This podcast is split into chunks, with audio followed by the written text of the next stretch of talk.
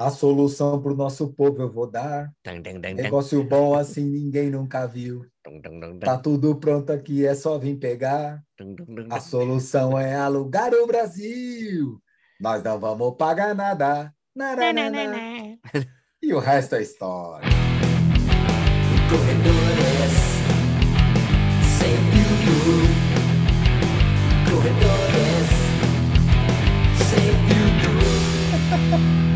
Começando mais um podcast Corredores Sem Filtro. Eu sou Sérgio Rocha. Eu sou Vinícius Stuck, toca Raul. Toca Raul. E aí, cara, tudo bem? Como é que tá os seus treinos, hein? Você fez, aliás, eu vi uma foto sua, todo coordenadinho, todo combinandinho. o que aconteceu com Rapaz. você? Rapaz, acho que eu nunca na minha vida, acho que nem para uma reunião de trabalho eu saí tão arrumadinho, tão, como diria minha esposa, coxinha, igual aquela foto lá, velho. Pô, rapaz, minha esposa falou: põe aquela camiseta laranja que você tem, vai ficar bonito. Daí eu pus, deu aquela cagada lá. É, ficou Eu não bonito, gosto. ficou É, coordenado. cara, n- não é a minha praia, sabe, Sérgio? Porque eu normalmente eu chego para treinar, a turma olha e fala assim: cara, você se trocou no escuro, né, velho? Não é possível que você botou essa roupa que você tá, não. Camisa uma cor, short outra, tênis outra. Porra, meia preta, tênis branco, tênis branco, meia preta, meia não sei o quê. Eu sou relaxado, depois, pô, fiquei bonitinho, hein? Ficou, ficou, ficou, ficou ajeitado. É, fiquei, fiquei bonito, cara. A turma me tirando, tirando sarro, tem quase 40 directs aqui da galera me enchendo o saco zoando. Falando Quem mandou que tirar magrela. Quem mandou tirar a Porra, foto? Eu não sou dessa turma, meu. Eu tenho que parar com essas coisas. Aí mandaram aqui que eu tô parecendo um cotonete, que eu tô só a capa do grilo, que eu pareço um palito de fósforo, só tem cabeça. O pessoal tá sem Ó. muito tempo sem te ver pessoalmente também, né? Isso aqui. É bullying, bullying, Sérgio. Pô, isso aí é, vou ficar, vou ficar mal com esse bullying aí. E aí, companheiro, tudo bem por aí? Como é que estamos aí? De treino, de tudo? De treino, tudo Correndo bem, ainda cara. Todos os cento dias. e? 108 dias já, Que beleza. desde o início do é ano. maravilha. É, para quem não sabe, né? Eu tô correndo todos os dias do ano, são 108 treinos seguidos já. Hoje foi meu longo, né? Mas aí eu conversei com, com o Clayton lá, porque essa coisa de não ter prova e tal. Falei, cara, vamos, vamos colocar o teto aí do, dos treinos longos. No máximo 22, vai. Sou Mas eu, é o meu. Eu fiz, fiz 21 hoje, fiz 21. É o 21. meu. Eu tô a. Eu tô desde julho do ano passado, eu acho, correndo 20 e 22. 20 e 22. É isso. 20 e 22. Hoje eu quis fazer 21. Ah, vou fazer 21, vai. Ah, e, e daí eu terminei a semana com 8 8,2, 82 quilômetros. Pô, que belezura, hein? tá bom. Pô, eu corri bem essa semana. Essa semana eu fechei com 77. Ah, excelente também, cara. Pô, Volume bom. Eu só não corri um dia, que eu acho que foi sexta-feira eu não corri. O restante eu corri todos os dias. 7, 14, 15. eu teria 7. corrido mais, cara, só que o problema. Eu teria corrido 90 essa semana, mas é que os dois treinos de intensidade que eu fiz na semana, eu acabei fazendo à noite. Se eu faço de manhã, eu corro 5 km no final do dia, só um trotezinho para soltar. Você faz um- uma dupla jornada. Ah, e daí teria feito 90. Mas aí os dois treinos eu fiz à noite. Aliás, o... os dois treinos eu usei, foi já usando o que o pessoal chama de cadelinha. A treninha. A A treina, sabe que to- o- analógica, sabe que o nome? O, o o pessoal chama de cadelinha, o pessoal que trabalha com, com a marcação de coisa em asfalto, não sei o que, trabalha com construção. Os caras, Sérgio, o pessoal chama isso de cadelinha. Os caras falaram no vídeo que eu fiz. Ah, caraca. E daí Ô, tem um, sabe... tem um lugar que eu tinha fez um que eu fazia meus tiros de 400 que eu tinha medido no vídeo, eu tinha medido, daí eu só fui lá, eu medi novamente e daí eu pichei mesmo o chão porque eu tava no, no vídeo quando eu fiz o vídeo, eu tava com receio. giz, né? É, eu tava com receio de colocar coisa no chão porque não sabia se se podia. Daí depois eu falei com o com qual é o nome do cara? Pô, me falou com o Ivan, com o Ivan, que é o medidor oficial da CBR, um dos principais de São Paulo. Eu falei, pô, Ivan, eu fiz o teste assim, daí eu, puta, daí eu não quis colocar, pintar o chão, porque é proibido, né? Ele, não, não é proibido pintar. É só você não interferir na sinalização normal da rua, né? Que é no meio, as faixas, tal, algo muito grande. E você não pode pintar nada na vertical, né? Muro, porta, Sim. portão, nada só no chão. Eu falei, ah, porra, não sabia. Daí então eu fui lá e fiz o dos 400 metros que eu fazia. E daí eu fiz uma volta, e daí tinha tiro de mil para fazer. Fiz aqui no, no, no meu bairro, que tem uma parte bem plana. É, né, é, é plano, falso plano, mas é É, que... falso plano mais ou menos. Tipo, não é exatamente plano, Uhum. mas aí eu fiz uma volta de um quilômetro que eu medi aqui no meu bairro, saindo da frente da minha casa e chegando pertinho, Pô, pertinho de casa, perfeito. E daí eu descobri também, olhando no Strava, que o meu quarteirão tem exatamente 400 metros. Eu vou medir também. Pô, cara, vou isso fazer é tudo, muito tudo legal, em casa. velho. Vou fazer tudo em casa. E tem outro e um quarteirão aqui pertinho, que a volta medida bonitinho, 800 metros. Falei, cara, não vou mais na pista. É. Não, eu, eu vou te falar, meu, eu tô nessa já faz um tempinho também, tô com a- andando com a minha cadelinha para baixo para cima. A minha E é tá sempre no carro, né, cara? tá no, tá no carro e eu tô com spray, né, no carro que eu tss, no chão. Fazer o xizinho. pintar. É. É muito engraçado, cara, que você começa a marcar a rua com a cadelinha, com a, com a trena, e o povo fica te olhando, né, velho? O que que esse louco andando com esse negócio na mão? Fica todo mundo te olhando, né, cara? Outro dia um cara me parou, Ó, o que você tá fazendo? falou assim, pô, o que você tá fazendo, cara? Eu falei, eu tô marcando uma distância aqui que eu corro e tal, e tô querendo marcar 400 metros. O cara, ah, pô, que legal, tá. Falei, ah, beleza. Mas fica todo mundo meio achando que você é maluco, né, velho? Total, mano, que porra é essa?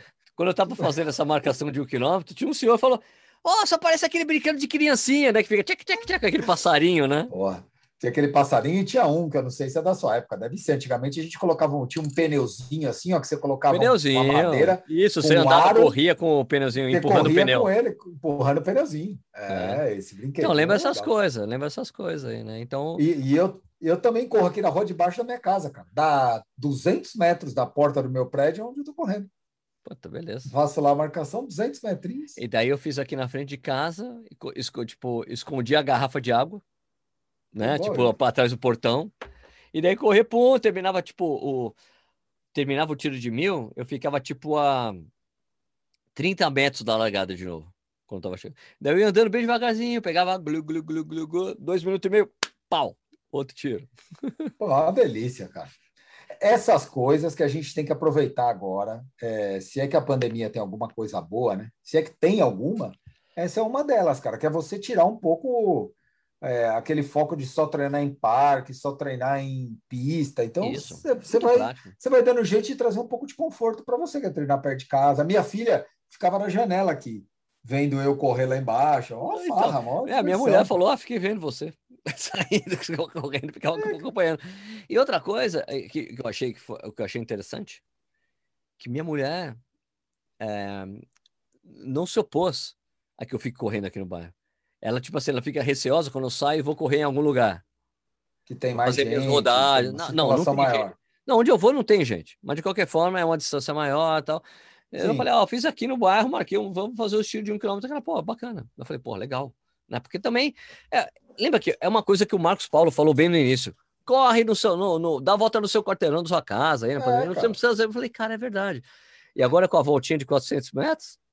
Porra, Cara, mano. isso é a melhor coisa. Lembra, lembra do Alexandre, do nosso Alexandre Bastos, né, o suíço. Sim, sim, senhor. O suíço, acho que é o maior corredor da história do bairro dele, né? Porque ele tem uma volta que ele faz em volta no quarteirão dele, que ele está desde o primeiro dia da pandemia dando volta em volta no quarteirão dele. Ave Tem até a marca do pé do bicho no chão lá, de tanto que ele correu em volta. Ó, tem um amigo meu aqui, o João Teoto, que ele, ele mora em um condomínio. Aqui, é um, é um condomínio raro que tem aqui em Jundiaí. É um dos primeiros condomínios da cidade. E ele fica no meio da cidade mesmo. Né? Na parte nobre da cidade tem esse condomínio dele. E quando começou a pandemia, ele começou a só correr no, no, no condomínio. E daí eu fico vendo no Strava, assim, ele... E, cara, e o condomínio, e é, e é pesado correr lá, né? Porque eu conheço o condomínio, tem sobe, desce e tal. E eu, daí eu mandei uma mensagem para ele. Ô, João, gastou o asfalto desse condomínio aí, hein? Ele, ó, Sérgio, gastar não. O gastar o asfalto não, mas meus tênis, ele mandou umas fotos dos tênis dele, cara, tudo destruído já. Tudo comida, né? E ele falou: e eu conheço cada centímetro da rua, porque ele tá o tempo todo correndo o mesmo percurso. Então ele conhece cada imperfeição, cada isso, cada aquilo, já saquei onde tem. E outra, que eu sei o nome de todas as secretárias das casas que estão limpando. Ô, seu João, não sei, eu sei o nome de todas já. Então todas, as, todas elas me conhecem, todas falam bom dia para mim, bom dia para elas. Ele falou, conhece todo Cara. mundo. Impressionante. Ô, velho, isso é uma das coisas mais legais, eh, sei lá, né? Acho que é porque eu gosto de falar. Eu acho isso bacana pra cacete. De você correr no seu bairro. Porque você acaba conhecendo todo mundo que tá Verdade. perto ali, né? Eu, o cara que toma conta dos.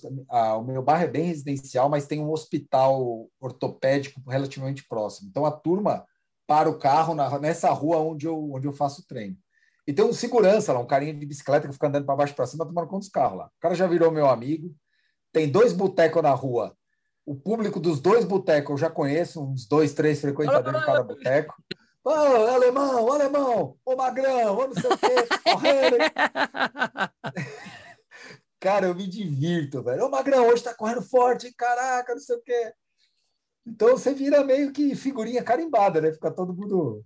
É divertido, cara. Você termina o treino, solta um quilômetro, tá dentro da sua casa. Puta coisa boa. E o legal do, do, do, treino, assim, desse treino que eu fiz, é que, tipo, tem. É, é que tava fechado o shopping aqui em casa, então dava pra fazer à noite, entendeu? Mas agora reabriu por causa dessa essa flexibilização aí. Não sei como é que vai ser, pode ter um pouco mais de movimento, mas tem um, um cruzamento que é, que é perto aqui de casa que tem esse movimento de gente saindo do shopping, sabe? E daí eu falei, cara, eu vou ter problema lá. Mas da, a primeira vez que eu tive, nesse, eu fiz 5 de mil. E em um dos tiros eu tava passando, eu tava vindo o carro. Só que a mulher viu, porque eu tava, eu tava fazendo um tiro de mil e, sei lá, tava, eu acho que quando a pessoa passou, eu tava fazendo, eu devia estar tá a 4,10, vai. É uma velocidade legal ali, né? Não é que você tá aqui, ah, não é trotinho. Então ela parou, eu, opa, obrigado. Tava... bicho, isso são coisas boas de correr na rua. Você tem que tomar mais cuidado, tem que prestar sim, mais atenção. Sim. Isso, de certa forma, também é bom, porque ajuda você a desenvolver alguns sentidos paralelos, né? De você, quem corre na rua sabe disso, né? Você tem que estar sempre atento com a movimentação que está à sua volta. É gente, cachorro, que às vezes te dá uns capa, carro que cruza. Então você está sempre meio de olho em tudo. Mas é a parte boa, cara, é legal. Mas o que eu tava vendo assim que fazer tá tiro, ótimo. fazer tiro é melhor fazer no mesmo sentido dos carros. No mesmo, fazer né? é, do que fazer no sentido contrário. Porque no sentido contrário, você a possibilidade, a probabilidade de você ter que parar porque tá vendo alguém mesmo de é carro, é o cara não vai estar tá olhando para você porque ele tá olhando para outro lado. É maior. E daí eu falei, cara, é melhor ficar no mesmo sentido né? Eu vou pelos cantinhos e tal, e eu faço a coisa que eu sempre fiz, que é tipo, tem um cruzamento que eu sei, tipo, que é quando os caras pegam basicamente a rua, indo para a rua da minha casa, que eu tô reto, assim, e vai ter essa rua. E eu sei que os carros vêm. Então, quando eu tô vindo aqui, eu vejo que tá uma luz, eu levanto o braço. Cara, sabe? O que já levanta o braço aqui, tio, ó, espera eu. É. Pum, sabe? É rapidinho. É. Mas a grande maioria colabora, cara. Eu ah, posso estar muito enganado, pelo menos aqui. É porque é raro os caras ver alguém correndo realmente rápido, né? Porque quando você está fazendo tiro, é, você tá correndo é. é diferente você tá rodando, né? Aquela rodagem mais tranquila e tudo mais. Né? Se bem que você é, não roda tranquilo, né? Vai se foder. Ah, eu rodo, cara. É que o tranquilo roda é relativo, quatro, né? Mas roda 4. 4 e 15. Então. Mas é tranquilo. Pô, é foda, velho. Isso aí é, é engraçado, né, cara? A gente vai perdendo a referência das coisas. Né? Você perde a sua noção de velocidade e de distância. Corredor perde isso. Verdade. Então, por exemplo, olha uma coisa que você falou agora há pouco para mim, para a gente aqui. Ah, eu estou fazendo meus longos de 20 quilômetros, como se 20 quilômetros fosse a coisa mais próxima do mundo. Pô, 20 quilômetros é longe pra cacete, velho. É muito, cara. Então, muito. então a gente perde essa referência, tanto de velocidade quanto então, de distância. É natural, natural pra gente. Fica natural. Então, é igual eu falo para todo mundo, pô, sair para correr. Cara, não tô aqui querendo me falar nada, mas eu saio para correr a 4 e 10. Porra, tá rápido. Para mim é tão natural que a gente perde sempre que 4 e 10 é rápido para caralho. É assim como correr 20 quilômetros é longe pra cacete, é velho. Longe. Demora para terminar. Eu, puta, mano, eu vou te falar, eu moro na Zona Leste, moro perto aqui da. moro na Vila Formosa. Em 20 quilômetros eu chego quase na USP. Eu cruzo quase que a cidade inteira, praticamente. Não, lembra que quando eu morava, lembra quando eu morava na Zona Oeste, eu morava ali na, no Alto da Lapa, e, e eu tinha, eu, eu, eu tinha que entregar um negócio para fazer fotolito, nossa, essas coisas de mil anos atrás, para fazer fotolito da revista que eu fazia na época. Daí eu saí até a Avenida Paulista, cara, de bicicleta. E eu me lembro que era tipo 8 quilômetros. Falei, cara, não é nada. Se eu fosse correr isso aí, eu chegaria é. tranquilo, bate e volta, dá 16. Né? Tá vendo? E, e eu me lembro que aconteceu uma coisa interessante nessa vez aí que eu tava lá, tinha deixado, cheguei lá, levantei, fui a bicicleta, levantei, fui pela escada, era o segundo andar, onde ficava, se chamava Paper Express, o pessoal que fazia o, o fotolito. E eu deixei a bicicleta, daí entrou um cara, um, um cara bem vestido lá, ele, de que que é essa bicicleta que tá aqui fora? Eu falei, é minha. Você veio de bicicleta? Veio da onde? Do Alto da Lapa, ele. Pô, sensacional, cara. Morei em Nova York, eu andava de bike o tempo só fazia as coisas de bicicleta também. Legal, né? E quando eu trabalhei Muito da na. hora. Quando eu trabalhei na numa editora, ah, na editora Dávila, que fazia a revista República, a revista Brava e tal. Eu morava, era uma época que eu morava na Zona Sul e, a, e ficava na Rua do Rócio, a, Sim. né, a revista. E eu morava ali per- na Ru- Rubem Berta, ali, com Washington Luiz, ali com Washington Luiz com, com como é que era? Washington Luiz com Rubem Berta, onde eu morava.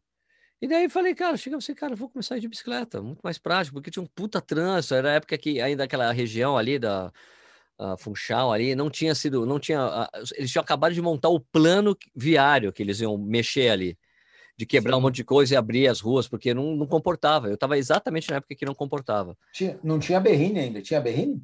Tinha berrine, Ou tinha tava- berrine, mas tinha só que, a, só que a Vila Olímpia era um horror, porque era tudo ruas muito pequenininhas, para um carro só, era um horror, você não conseguia andar lá dentro. Então, já tinha muitas empresas de tecnologia por lá e tal, e era horrível. Eu falei, cara, eu vou começar de bicicleta, vai. Daí eu comecei de bike, daí eu peguei, cheguei, tipo, deixei a bicicleta, eu, tipo, meu, sempre fiquei amigo de todos os porteiros de prédio que eu trabalhei na vida, né? Falei, cara, onde eu posso deixar a bicicleta? Ó, deixa aqui, ó. Agora, coloca o cadeado aí, tá tranquilo, Sérgio, fica tranquilo. Ah, Beleza. Daí subi assim, ó, subi pra, pra, pra revista, né? Com capacete, não sei o que, aí tava suado ainda, né? Abri o elevador, o dono da editora, era o Luiz Felipe Dávila. Já correu, tinha corrido já Sim. duas vezes a maratona de Nova York e tal. né, era casado com a Ana Paula, que é uma das herdeiras ali da, do, do Abílio Diniz, né? E ele abriu assim, ele olhou para mim, o que, que é isso, Sérgio? Eu falei, ah, vim de bicicleta. Ele, porra, sensacional! É muito louco isso, Vai, né, vim de bike aí, cara. Pô, demais, Serginho, parabéns, cara. Cara, é muito louco isso. Isso é... Eu tava pensando nisso hoje. Você falou assim, isso é meio cultural fora do Brasil e aqui é muito diferente, né? O presidente da empresa, da minha, minha empresa tem uma filial na Alemanha. O presidente de lá, não sei se ele ainda é o presidente ou se ele é o ex-presidente, ele ia trabalhar de bicicleta, cara. Presidente da empresa. O Pega presidente, quantos presidentes de empresa no Brasil vai trabalhar de metrô, de bicicleta, de coisa. Lá, vai presidente, trabalhar de presidente da Adidas fazia isso. De bike, É. ele ia de bike. É, e quer ver outra coisa que aconteceu comigo uma vez? Eu fui, fui na, quando eu, eu- uma vez eu fui correr uma meia em Moscou. Foi uma das experiências mais bacanas da minha vida, né? Porque Moscou é um país que eu tive mais problemas de comunicação, porque os russos não falam Lógico. inglês, Fala nada. né? muito aplicativo e tal. Então foi legal. O perrengue torna a coisa interessante, né? Você tem que se virar muito mais, tal. Sim. E daí na volta eu fui para Amsterdã. E na época eu tinha uma parceria com o pessoal da Tonton e tal, né? E a Tonton, a sede fica em Amsterdã.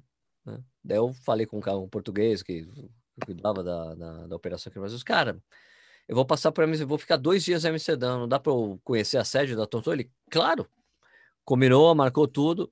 Daí fui no dia que eu tinha combinado, aí o cara que foi me receber era um italiano, mas ele ficou falando inglês, é um cara, uma figura, italiano, né, velho? Cara, Ele figura. gente da gente. recebeu, ficou conversando comigo, tal, assim, na entrada, daí chega uma senhora, tal, né, estaciona a bicicleta, chega ali na recepção, olha, esqueci meu cartão. Daí eles fizeram o cartão para ela. Daí ele disse, olha, queria te apresentar o Sérgio, tal, dos embaixadores da Tonton no Brasil, tal. Ah, muito prazer, tal, foi embora. Ele, é a dona. É a dona, a dona. Chegou de bicicleta, esqueci o crachá, fez o crachá. Então, é a dona da Tonton, a dona.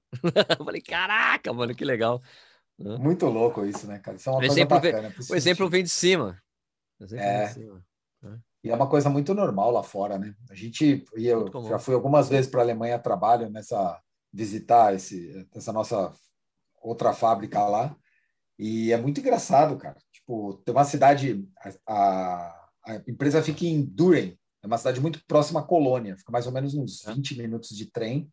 Colônia é uma puta cidade legal, né? Para quem Ah, sim, nunca sim. foi, se um dia tiver a oportunidade de ir, vá, porque é muito bacana. E a gente normalmente se hospeda em Colônia para depois ir a Duren. E, Tá. e a, a maioria dos brasileiros, quando pensa isso, pensa em ir de carro, né? Os- as pessoas daqui da empresa falam, pô, vamos de carro? Não, que carro, cara? Vai de trem. Trem é 20 minutinhos está lá, tal. Para que É você vai pegar lado. carro? É muito louco isso. A gente tem uma, uma cultura muito de pensar no, no automóvel, né? no carro ir lá, ou o cara vai de trem, ou o cara vai de bicicleta. Se não der, ele vai de carro. Esse cara, o presidente da empresa lá, ele tinha acho que duas filhas, duas meninas, uma esposa dele, e na casa dele tinha um carro Tá. para todo mundo. Era um carro para ser dividido para todo mundo. Porque, pô, para que, que o cara vai vai ter três carros em casa? Aqui no Brasil é o contrário, né? A gente costuma ter muitas. Tinha, né? Acho que hoje isso está mudando já. É, mudou, mudou com o advento Uber, dos, Uber, do Uber e tudo mais, mas antigamente, cara, o cara fazia 18 anos, a primeira coisa que o cara queria era tirar a carta e ter um carro. Era muito Exato. normal numa casa ter quatro pessoas, quatro carros, três carros, né? Super comum. A garagem aqui da casa é para garagem para quatro Ah, carros. É, Só tem dois. coisa- Olha lá. E lá não, lá não tem isso, né? Isso estimula muito eles a praticar. Outra coisa que eu acho que pega também é a questão do frio, né? O fato de eles terem um inverno bastante rigoroso. O cara, quando não está no inverno, ele quer aproveitar o tempo ao ar livre, né? Então, Verdade. as- os habitantes têm muito costume de, de fazer coisas ao ar livre. E pedalar é um costume muito muito bacana. Eu, um dos lugares mais legais que eu já corri na minha vida foi nessa cidade, em Durem, que eu perguntei pro cara lá do hotel que eu tava, o cara falou, tem um lugar para eu correr aqui? Senão eu vou sair correndo na rua. O cara falou, meu, tem. Entra aqui nessa rua direita, você vai ver um riacho. Nesse riacho, você entra na, na- nele, na ruazinha de terra que tem do lado, aquela pista tem, tri, cara, tem 36 quilômetros Puta de uma pariu. trilha de cascalhinho, assim, de terra, ao lado de um riacho, aqueles riachos de água cristalina. Sabe aquela cena de filme? Tem Puta, 36, cara, é animal. E eu lá, sete e meia da manhã, sete horas da manhã, tinha ninguém numa quarta-feira. Falei, puta que eu pariu, olha que coisa bacana, cara. Corri, era para correr 8 quilômetros, corri quase 15 quilômetros, de tão gostoso que era. Aí, hora ou outra, você cruzava um cara e ele me contou depois que era um lugar lá que as pessoas faziam muita trilha de bike, Tá. que há muita gente passear, tinha muito lugar para fazer piquenique, eu percebi isso, que tinha muito lugarzinho preparado para você montar piqueniques, bem coisa de europeu mesmo, né? Que aproveita É. um pouco do. Aproveita mais o dia, né? Tem uma, o meu irmão, uma época, é, morou. Quer dizer, minha mãe, minha mãe foi fazer pós-doutorado lá é, em Barcelona. Era na Universidade Autônoma de Barcelona, e daí ela podia, era uma, uma bolsa de estudo, e era, e era tipo, era uma bolsa de um ano, assim. E daí ela tinha direito de deixar, de ter um acompanhante a cada seis meses. Daí minha irmã mais nova foi, depois meu irmão mais novo foi lá. O meu, o meu irmão mais novo falou assim, pô, foi a coisa mais divertida, porque os caras, ó, pode voltar por aqui, tipo, era tipo voltando do boteco, puta, ó, pode voltar ali, pegar o metrô, vai andando até lá. Dele, mas não é perigoso, cara? Quê? Mas não é perigoso fazer? Por que seria perigoso? Do, do que você está falando? Dele, cara, a mente do, do brasileiro, né? É, a gente, a gente sempre pensa nisso, né? Engraçado. Perigoso, Isso- mas assim, é ele uma ficou coisa o tempo todo só andando, metrô e tudo mais. É isso, você se vira com tudo. Porque tem tudo para tudo quanto é canto, o transporte, né? Quem já foi para Berlim sabe que você vai para qualquer lugar de Berlim de metrô, né? Tudo. A gente, isso é uma coisa que Ai. está dentro da gente, cara. É muito difícil perder, demora até para perder. Eu tenho, meu primo foi morar na Inglaterra, também numa cidade do interior, e ele saiu assim ganhando relativamente bem aqui para ganhar metade do que ele ganhava aqui para morar lá. E ele fala uma coisa que ele, ele falou: "Ó, vocês, a gente não tem ideia do que é qualidade de vida. Ele Falou, a gente não tem essa ideia do que você pode ter o dinheiro do mundo que você tiver aqui dentro, mas você sai da rua, você fecha o vidro no farol, porque você acha que alguém vai te assaltar. E lá, cara, eu moro lá, ando para baixo para cima, pode ter um assalto, pode, pode ter isso, pode. Mas e ele fala que ele demorou mais de um ano para poder Perder a desligar desse, Perder a para neura. perder a neura, de ficar olhando para trás. É muito louco. Você não perde, né? Porque você está 40 anos, sei lá quantos, quantos anos você mora aqui, você está 40 anos doutrinado a fazer a mesma coisa, a ter medo, a ter cuidado, a subir Sim, é, vidro. segurança, né? Coisa de segurança. É, a gente fala nas grandes cidades, né? Eu moro em São Paulo, é, é um pouco pior, mas nas cidades menores a gente já percebe que as pessoas também têm um pouco dessa. Aqui em não tem a mesma noia que É. a gente tem, mas. eu perdi bastante noia quando eu vim para Jundiaí. Mas você não perde é a noia. normal. Mas eu não perco o olhar, o olhar das coisas que estão É. acontecendo, entendeu? Eu não perco isso. Isso aí é uma coisa intrínseca, né? É, pega quem mora nas grandes capitais, aí o cara sofre mais. né? E a gente, a gente fica. A gente fica meio acostumado com isso, né? A gente se acostuma É com ruim. muita coisa, né? Como ser humano, como um ser adaptável, a gente vai se acostumando com tudo. Assim como a gente se acostuma com o longão, assim como a gente se Ah, acostuma é. com o pace, a gente se acostuma Agora, falando em costume, cara, voltou o costume, né? Ontem, né? Hoje é segunda-feira que a gente tá. Ah, cara. Hoje é o domingo, o dia que aconteceu a prova, mas é segunda-feira, o dia que a gente posta o podcast. voltou a rotina, né? O Kipchoge, de novo, aqui, ó, sou eu, lembra de mim? Aquilo que aconteceu no ano passado foi um acidente, ficou, mas era óbvio que foi um acidente, um, um desvio de percurso. Quem acha? Você acredita que tinha gente? Um cara ficou me enchendo o saco em mensagem direct. Não, você não leu a matéria do Let's Run que corre o, o Eliud Kipchoge corre o risco de ficar fora do time? Eu falei, cara, não existe a menor possibilidade disso acontecer. Não, porque já aconteceu com o Patrick Macau. Patrick Macau não é nem sombra do Kipchoge. Mas porque, cara, isso não vai acontecer, tá bom? Não vai acontecer. E dito e feito, olha só, o cara chegou. Meu, ele é o. O ano passado, eu já eu falei já do ano passado, né? Da, da Maratona de Londres uhum. lá. Nitidamente alguma coisa não estava boa. E o que, que aconteceu? Ele não fez o treinamento que ele sempre fez, com a galera, no camping dele, sabe? Tudo assim, tudo direitinho, como ele sempre fez a vida toda. Ele não fez. Foi um esquema de treinamento diferente, então ele não estava pronto toda vez que ele fez o mesmo esquema, ele ganhava, chegava bom. Ó, perdeu uma maratona que foi lá, quando o Kipsang bateu o, rec o recorde mundial. Ele foi o segundo colocado em Berlim. Mas, pô, cara, é, o cara é o, é o GOAT, né? É o GOAT que chama, o melhor de todos os tempos. Não, não, não tem ainda. Mas é claro que a prova. Deus, é, fica, não tinha graça porque a prova foi feita para ele. Foi sim. Foi feito para ele retomar ritmo de competição, sentir o gostinho da vitória, como ele também. Tá o cara fez brincando 2 4 e 30, velho. Brincando, na brincadeira. Né? Com passagens assim de. Ele soltou. Em média. A segunda, a segunda metade da prova, o jeito que ele chegou, ele não fez nada. Ah, não fez falou, força. Deixei os caras para trás, beleza, agora vamos terminar a prova. Agora as pessoas é falando, que... ah, será que tem chance de recorde mundial? Cara, não é nem isso, cara. Por que as pessoas ficam para, para essa? Esse é um problema do Vaporfly achar que toda hora vai ter recorde mundial. É, sabe o que eu acho, cara? Acho que a questão do recorde mundial que precisa estar muito claro para todo mundo, que recorde mundial envolve grana. Envolve grana, cara. Os caras querem bater recorde mundial quando alguém paga alguma coisa para o cara bater recorde mundial. Senão ele não vai se desgastar ao ponto de brecar, quebrar uma marca mundial. Para quê? Para que, que ele ia tentar, vamos pensar logicamente, bater o recorde mundial na NN Mission Marathon? Qual o sentido não disso? Sentido, é. Nenhum tá sentido. Ele... Ganhando dinheiro para fazer lá, mas não é a grana de recorde mundial. Não é a grana de recorde mundial. Não faz nenhum sentido. A gente. Eu não sei, isso aí para mim tá tudo meio no mar. É a mesma história de. Bom, vou falar dele de novo, já vão achar que eu tô pegando o pé do cara, né? Ah, o Mofara vai brigar com os caras na maratona. Cara, o Mofara não vai brigar não, com ninguém maratona nunca. nenhuma, nunca. Nunca. Isso aí é coisa que a gente botou na cabeça por algum motivo, mas ele não tem condição de brigar com esses caras. Uma expectativa que a gente criou que era verdadeira era um duelo Bekele e Kipchoge. Aí nós estamos falando de um duelo parelho. Sim, mas, sim, sim, mas fora isso, é, essas coisas que a gente estimula, que a gente pensa muitas vezes, elas são mais emocionais do que racionais, né?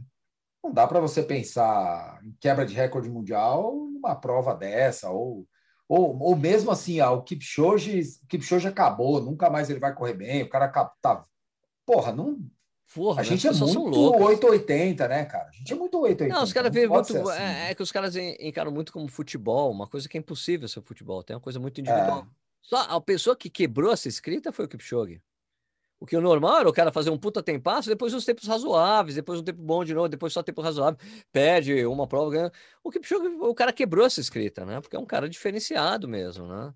Muito focado. Ah, só ele é o melhor de todos os tempos. É, só corria duas maratonas por ano, não fazia competição a mais ou a menos, fazer uma ou uma outra meia só para ver como é que tá, entendeu? Mas é um cara que sempre foi muito, muito foco. Foco, sem perder essa coisa, sempre correndo no campo com a mesma pessoa, com a mesma galera. Ele não desviava, não desviava o ah. pensamento. Ah, não, vou abrir agora um negócio novo. Né? O Kipsang passou por isso. Kipsang, ah, vou abrir um hotel. Abrir um hotel quando era atleta profissional ainda. E aí começa a se dividir as é. preocupações. É. E é isso, o Kipchoge não, eu sei que para eu ficar no mais alto nível, eu tenho que continuar do jeito que eu faço as coisas. No mesmo campo, com o mesmo treinador, com a mesma galera, com o mesmo esquema, saindo para correr todos os dias, fazendo assim, assim, assado. Não tem novidade ali. Entendeu? Eu acho que o Kipsang ainda foi o cara que surfou uma onda relativamente longa, né?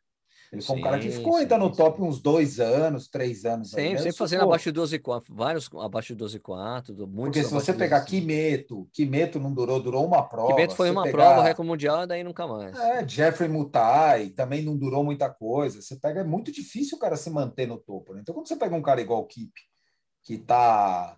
Puta, quanto tempo já? Desde 2017 Não, Seis? antes, antes, de, antes do Rio, cara, já era o É, cara. no Rio, é verdade, eu esqueci do Rio, desde 15.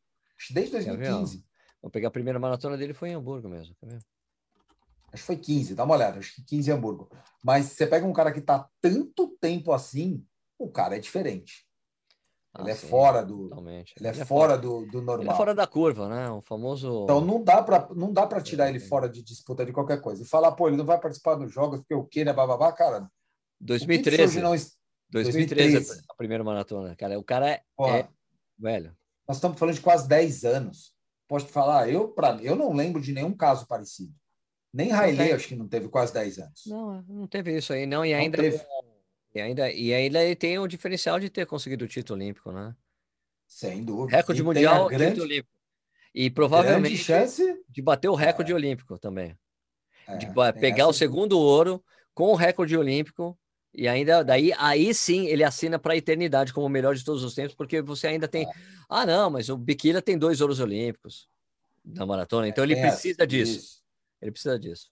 sabe? Eu acho. E a gente, a, gente- a gente falar de Quênia sem Kipchoge é a mesma coisa que a seleção portuguesa não chamou o Cristiano Ronaldo para disputar a Copa do Mundo. Não tem nenhum sentido. Ah, isso, não foi né? sentido você Tá- pensar nessa possibilidade. Tá louco, o cara pode estar sem um tendão no, no- no tornozelo lá que vão chamar o cara de qualquer jeito. Ele é muito fora da curva. Não tem. Sim, sim. Eu falei pro cara meia hora, não, mas que chamaram outro cara, você não leu a matéria da Let's Run? Eu falei, li e não concordo com a matéria.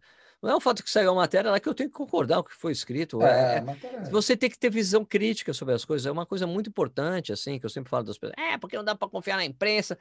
Dá para confiar na imprensa. Você só tem que ter uma leitura crítica. Você não tem que ler e concordar com, está- com o que está escrito lá o É. tempo todo. Você tem que ler e falar, ah, não concordo com isso, não acho legal. Você tem que ter. Isso é uma coisa de você interpretar texto também, pô. Cara, É, isso aí. É, e um pouco, né, Sérgio? A gente ouvir sempre todos os lados da história, né? Isso é uma coisa que a gente tem Sim. muita dificuldade aqui, até como cidadão no Brasil, a gente tem uma tendência a, a- a direcionar as coisas para A ou para B, ou para X ou para Y. E você só consegue ter um bom discernimento das coisas quando você ouve todos os lados. Então, quando você se senta do lado de uma cadeira e senta do outro lado e ouve as duas posições, você tira as suas conclusões. Então, exatamente, se você leu Let's Run lá, ou leu qualquer outra, qualquer outros, outro, outro portal de, de corrida, o cara deu uma notícia X, mas você leu um outro aqui que o cara deu uma notícia Y, deve ter um caminho aí que pega um pouco de tudo. Não, para mim, e tem essa coisa do Let's Run, velho. É, é o que eu, é o clickbait. Venha É, ler o tá que eu escrevi, porque tem risco. isso aí. não, não tem, não tem. Foi um clickbait assim para chamar. Falei, cara, isso é clickbait, amigo. Isso nunca vai acontecer. É, e o, e o, e o, o para ficar fora de uns jogos assim pelo que, né? Era só, só existe uma chance. Ele tá machucado, muito Sim. machucado. Sim, sim. Fora isso, não tem. É um cara que não se machuca, né? É um cara que não se machuca. É, eu ainda não vi. Eu também não. Não lembro Desde. Ah, fudeu. 2013, O cara correu uma maratona de Berlim com a palmilha do tênis saindo e ganhou. eu, eu não vi. Agora eu vou E dizer eu- duas, duas coisas muito bacanas. Não, pode falar, desculpa. Não, não, eu ia falar que eu sou. Eu gosto muito da escola etíope. Eu, se eu tivesse que escolher para torcer por um etíope ou um queniano, eu sempre vou torcer por etíope. Agora, com o Kipe, não tem o que Não falar. dá, né? dá. Não dá para não torcer para esse cara, não dá. Dá vontade de dar um beijo no- no- naquela careca dele lá, tá louco. Vou dizer uma coisa também, duas coisas muito bacanas que eu vi na, na prova lá. Que depois a gente fala sobre o que, o que aconteceu com a transmissão do Corrida no Ar que eu ia fazer, né? É, logo depois que eu acompanhei até o final, dois poloneses que conseguiram o índice, os caras não paravam de se abraçar, os caras chegaram juntos, com duas e dez e pouco, os caras se abraçando, e daí e abraçava de novo, e daí abraçou de novo, porque os caras não estavam acreditando que tinha acontecido, sabe? Puta, não acredito que a gente conseguiu, foi sensacional, achei que fiquei muito, foi muito bacana, e a parte muito emocionante, a chegada da Sara Moreira, portuguesa. Ela É, não então, conseguia parar de chorar, ela não conseguia parar de chorar, ela estava muito emocionada, muito Os emocionada. dois poloneses que você falou foi 2, 10, 17 e 2, 10, 21. É, chegaram É juntos, o uma atrás da outra. Chabovski e o Novink. Isso. Muito bacana. Esses caras não paravam de se abraçar. É muito divertido ver essa cena. E a Sara Moreira, cara, que chegou, conseguiu o índice, né? Que eles chamam de do mínimo. Que eles falam assim, é, que a gente, ah, o índice, para você, ela conseguiu o mínimo para é, o que os portugueses falam, o mínimo para os jogos. Então tá dentro, né? Se qualificou, fez 2,26,42. E ela falou que ela não, ela falou assim, ó, eu vi, eu, eu assisti, ela tem um câmera de, como é que chama? Câmera canal de transmissão, sei lá, é um canal, é um canal português que faz só faz live assim. Eles estavam entrevistando a Sara, assim, os dois assim com um puta sorriso fudido, assim. Cara, a Sara, né, entrevistando cara? a Sara, uns puta sorrisão, os caras felizes da vida. E a Sara que eu conheço, eu já, é, eu, quando eu, aquela, aquela Já foi, já de- foi intérprete dela, né? Fui intérprete dela na Maratona de Praga. né? Era muito gente Legal, boa. cara. Eu vou, vou ver se eu consigo falar com ela, se eu consigo fazer alguma coisa. Ou para É ela tão mandar, quando- ela mandar um recado, assim, mandar um vídeo, tal, que seja. sabe? Pô, isso era legal, né? Né? É, Mas é que eu não tenho, eu não sim. contatos, né? Tem que ver se eu consigo contato de alguma forma. Bom, mas de qualquer forma, é, te falar que é, eu vi a entrevista, ela falou: olha, eu entrei na prova para completar. Porque eu estava bem treinada, mas você sempre tem as dúvidas, né? Se você vai conseguir, não vai Sim. conseguir, né? E, e daí eu falei, bom. é, Daí ela falou: bom, cheguei ali na, na largada e tava insegura tal. Daí chegou um cara para mim, um pacer, falou: Você vai, vai fazer quanto? Né? Porque ele é um cara destacado para ser pacer para mulher, né? Ela falou: Ah, eu não sei. Eu falei: Olha, eu tenho que fazer 12h27. Ele falou: Eu tenho que fazer pace para 12h27. Vem comigo. Vem comigo que, que eu te ajudo a você fazer esse tempo. Porque ela falou: Não, quero, sei lá, 12h26, 12h27. Ela, não, eu, tô, eu fui contratado para isso. Eu preciso levar alguém comigo para 12h27. Então vem comigo que eu vou te levar para esse tempo. E, cara, falou que ele saiu, que ela ficava super insegura. Se ela saiu, o cara saiu, ela. Ah, eu não sei se eu vou conseguir esse tempo, esse pace. Ela falou: Meu, mas o que, que eu tenho a perder? Eu vou atrás desse cara. Daí foi legal, daí foi com o cara até o final. É legal ter essa cena dela chegando super emocionada, né? Sabe, chorando, assim, chorando. E daí, pá, bandeira e não sei o que lá. E pum, daí vem o cara pra dar um abraço nela, o keniano, assim, dar um abraço nela, sabe? Porra, tipo, parabéns. pô. E ela, porra, que demais, sabe? Pô, achei Cara, o, o esporte tem cenas que são impagáveis, né, cara? Esse tipo de coisa. Essa coisa de pace em Puta prova, pariu. você já fez, né? Eu também já, Já. fiz. É muito prazeroso, cara. Ah, eu, pra mim, É muito prazeroso. ó, eu, eu tô pra te falar que é igual e às vezes é mais até do que uma coisa individual sua. É, É tá- muito legal. Você tá cara. correndo pros outros, né, velho? Você tá correndo pros outros. E ao mesmo tempo você não tá fazendo nada pro cara, né? Você concorda? Você não tá Claro. empurrando o cara, você não tá carregando a massa dele. Não, vem comigo. Você tá, é muito mais um apoio referencial e moral do que qualquer outra coisa. Então é o cara, é o cara confiar em você e você é, transmitir essa confiança para o cara do outro lado. E quando dá certo, vira uma coisa que não é só sua. É sua e de uma equipe que estava junto, de dois, três caras. Pô, é muito bacana, cara. Essa coisa quando termina, quando as pessoas vêm falar, porra, obrigado, Puta valeu, porra, se não fosse você. É uma coisa que eu gostaria muito de voltar a fazer. E nessas provas que eu vou correr para essas provas que eu vou para cobrir, para fazer rodagem, e chegar, olha, gente, eu vou correr para duas horas. Quem quiser vir comigo, vem, sabe? Ou É, vou para é uma, uma e legal, 40 cara. vou para 1h45, quem quiser vir comigo, vem. Porra, porque é do caralho. Primeiro que você se É distrai muito mais, bacana. você garante que vai ter uma galera com você, né? E você corre ali, na buena. Eu fiz, eu nunca fiz pace de prova curta. Eu queria fazer de 10 e de 5. Eu sempre fiz ou de meia ou de maratona, né? Tá? Mas eu acho que de prova curta também deve ser bem bacana, porque as pessoas erram muito prova curta. Ah, é. Erram demais, assim. Que, o que mais se erra. Então, vamos falar aqui do atleta do corredor de 5 ou 10K. Do- do- desculpa, um corredor de 5 ou 10 anos de experiência. Esse cara, com certeza, ele vai errar mais quando ele executa uma prova de 5 de 10 do que ele erra numa maratona. Com certeza. Muito mais. De errar o ritmo. De errar o ritmo, de sair mais forte, de sair fraco. Então, é, eu acho que dá bastante resultado você, se você não tem esse hábito, correr com pacer em prova mais curta. Ah, e A maratona, curta, cara, a maratona, a maratona dá muito mais o apoio moral, né? E, e outra coisa, né, Sérgio? Quando você vai fazer pace numa maratona, você vai ficar quatro horas do lado do cara, É muito tempo. certo? Você passou É. quatro horas do dia, três horas e meia do lado do cara. Eu, ó, já tô avisando aqui, ó, se um dia alguém eu for fazer pacer e vier alguém junto, não vai reclamar que eu falo, porque eu falo pra cacete, velho. Eu conto história no meio da prova, não quero nem saber, velho.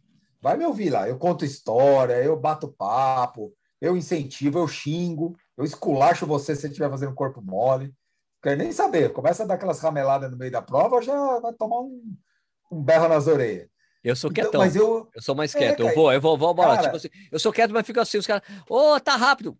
Cara, vem comigo, eu vou entregar, você fica tranquilo. Eu até bato um papo, mas eu não sou, eu não sou muito de ficar fal- muito falante, entendeu? Em prova. Puta, eu sou falastrão pra cacete, Sérgio. Eu acho que o cara é capaz de mandar eu me ferrar. Mas, pô, vai se fuder esse pacer, fala pra caraca, esse desgramado aí. Mas eu gosto, cara, eu gosto de conversar com a turma. Eu gosto de, eu gosto do seguinte, quando eu faço pace, eu gosto de transmitir para o cara que ele não está sentindo nada diferente do que 100% das pessoas que estão naquela prova estão sentindo.